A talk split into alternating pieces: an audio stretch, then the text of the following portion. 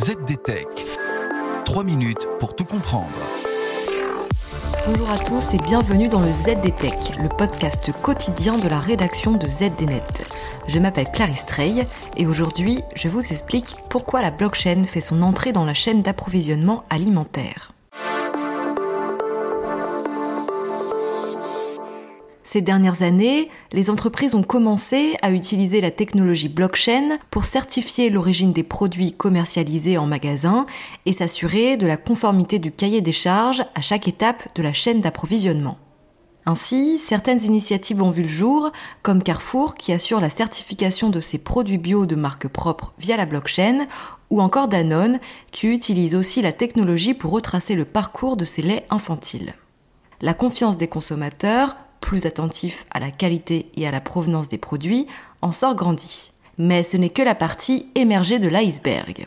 Nous allons voir que cette technologie contribue surtout aux enjeux économiques, sanitaires et environnementaux de la filière agroalimentaire.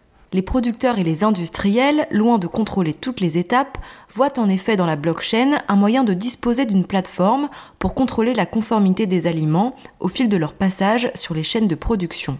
Sur le papier, la blockchain semble appropriée. Elle permet de constituer des registres transparents et distribués dans lesquels sont enregistrées des informations utiles de manière vérifiable et inaltérable.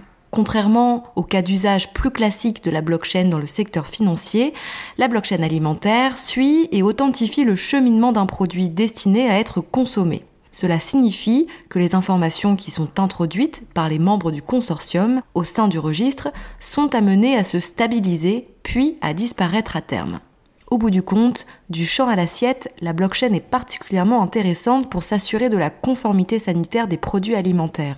Si une contamination est signalée sur un produit spécifique, comme il arrive parfois, les membres d'un consortium peuvent détecter à quel niveau de la chaîne la contamination s'est produite pour intervenir plus rapidement. Et voilà, normalement on a fait le tour du sujet.